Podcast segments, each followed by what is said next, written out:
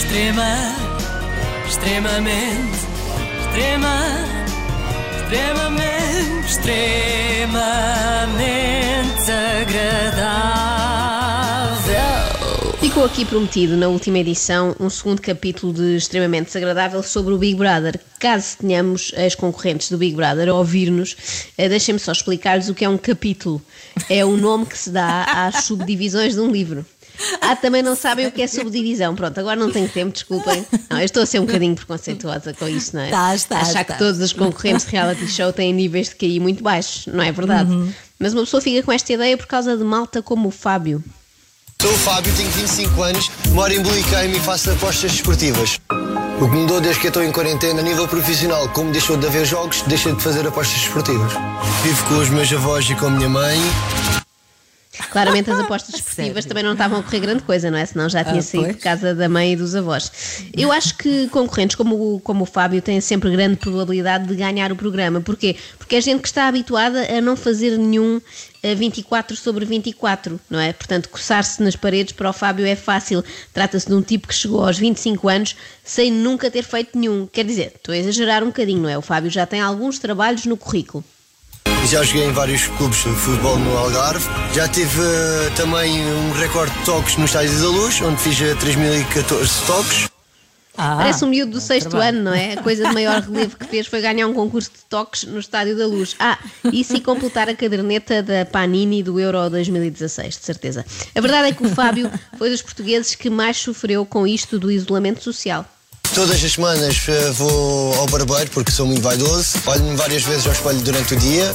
Espelho, vidros, tudo, eh, carros, eh, para ver se estou bonito. Imaginem passar de uma visita semanal ao cabeleireiro para pelo menos 40 dias sem pôr lá os pés. E agora que os cabeleireiros vão reabrir, é que o Ui. pobre Fábio se foi enfiar numa casa. Coitado. É verdade. Ele já nem deve conseguir olhar-se ao espelho, ou aos vidros, ou a qualquer outro tipo de superfície refletora. Para ele, qualquer uma dá. Até diria que não deve conseguir dormir bem à noite, eh, com o cabelo assim desalinhado, mas na verdade sei que o Fábio dorme sempre, sempre, sempre como um anjinho. Para adormecer sempre, eh, todos os dias, meto sempre um episódio do Inspector Max. Eh, porque eu sei as, as falas todas de cor, então meto-me para o lado e não preciso perder tempo a ver eh, as imagens, porque eu sei o que é que se está a passar. Ah, Eu às vezes vejo o mesmo episódio a repetir pela vigésima vez na TVI e pergunto, mas quem é que ainda vê o Inspector Max em 2020? Olha, e és que chega a agora resposta. já sabes. É o Fábio. Pois. O pastor alemão do Fernando Luís eh, está para o Fábio como o Vitinho esteve para toda uma geração, não é? Ajuda-o a fazer o ó. Uma coisa que eu registrei com agrado nesta edição do Big Brother é que os concorrentes já têm direito ao seu apelido, não é? Foi um direito que demorou 20 anos a conquistar, mas chegaram lá. No fundo foi como a luta das sufragistas para poderem votar. Bom, talvez não tão importante, mas pronto. Mas já há uns anos o homem que se segue era apenas Daniel Leme, agora podemos saber que ele é o Daniel Monteiro, o que só é chato para a família Monteiro, não é? Caso quisessem esconder este parentesco. Sou o Daniel Monteiro, tenho 27 anos, venho de Valongo e sou bombeiro.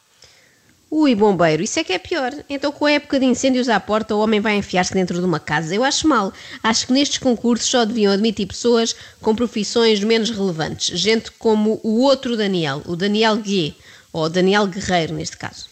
Aquilo que eu faço exatamente é eu ajudo pessoas com questões psicológicas, questões mentais, seja para resolver traumas, fobias, depressões, medos ou receios que as pessoas tenham.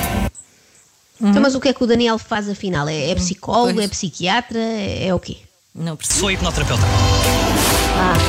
Desde miúdo eu sempre gostei de manipulação, só que antigamente utilizava a manipulação se calhar para fins menos bons. Eu também gostava muito de manipulação em miúda, nomeadamente fantoche, não é? Era, era o género de Sim. manipulação que eu apreciava mais. Depois cresci e, e passou-me. Outra coisa que normalmente passa aos miúdos é aquela vontade louca de fazer palhaçadas para serem o centro das atenções. Ora, ao Helder, claramente não passou. Um dos meus maiores talentos é algumas imitações. E eu sou um menino dentro do Helder. Algumas imitações, mas claramente não esta, está bem? Vamos fingir que isto não, Não, não, aconteceu. não aconteceu. Ok, ok, Helder, avancemos então para o Pedro. Não gosto muito de humilhações, não gosto muito de racismos. Sou um bocadinho homofóbico, mas é uma coisa que eu já aprendi a lidar. Já é uma coisa que tenho quase ultrapassado na minha vida. É, Ah, é que é? agora temos de fingir que isto não aconteceu também. Daqui a pouco fingimos que o programa nem sequer estreou, nem existe Big Brother. Como é que uma pessoa que não aprecia humilhações nem racismos depois é um bocadinho homofóbica, não é? Não faz sentido. Não faz sentido. Para, não é? Não, para já não se é um bocadinho homofóbico, ou se é ou não se é. Mas, mas vamos deixar o Pedro explicar isto ao Cláudio Ramos, que ainda tem mais graça, não é? É um momento de televisão uh, nada desconfortável. Há poucos anos, Sim. Uh, os homossexuais não estavam tão presentes na nossa sociedade, digamos. Sim. Hoje em dia são, são mais comuns e pronto. E foi uma coisa que ao longo do tempo eu me habituei, digamos. O Pedro fala de homossexuais como quem fala de carros elétricos. Eu, aliás, vou fazer aqui um exercício que é substituir e reparem como a frase continua a fazer sentido. Até há poucos anos, os carros elétricos não estavam tão presentes na nossa sociedade, digamos. Hoje em dia são mais comuns e pronto, foi uma coisa que ao longo do tempo eu me habituei, digamos. Melhor que este Pedro, faz, faz só sentido. o outro. o Pedro Soá, que é um concorrente que soá ligeiramente parvo logo à primeira vista. Nasci para fazer as coisas difíceis. Por isso é que eu costumo dizer, eu trabalho num, num patamar que não tem concorrência, porque é muito lá em cima, não é? Para ele não há recusas, não há dizer que não consegue, que não faz, que não pode. E ele vai sempre em frente. Trabalha é, num patamar que não tem concorrência, não tem muito lá em concorrência. Cima. Eu imaginei logo que fosse daquelas pessoas que limpam telhados, não é? Fazem a manutenção Sim. assim no topo dos Ou prédios, os mas por outro vidros, lado. não é? Sim. Exatamente. Pensa Estão nisso, muito, pensa muito em nisso. cima, não há ninguém acima deles.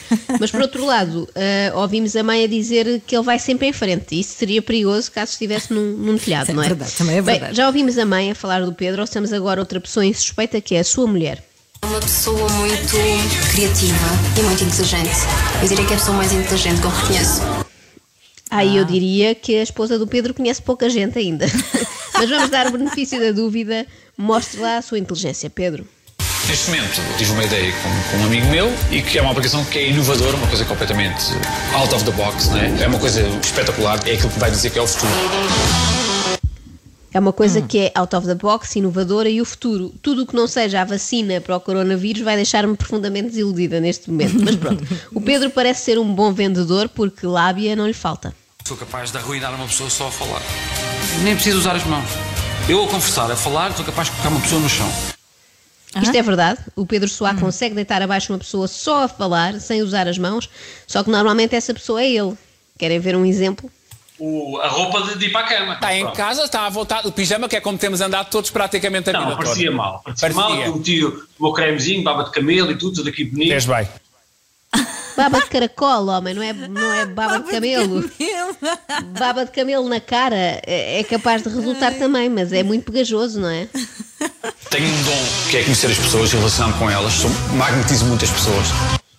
Isto também é verdade. O Pedro magnetizou-me, devo dizer. Estou colada a ele como um imã de Punta Cana se cola à porta de um frigorífico e já não o largo mais até ao fim. Pedro Soares. Extrema, extremamente, extrema, extremamente, extremamente agradável.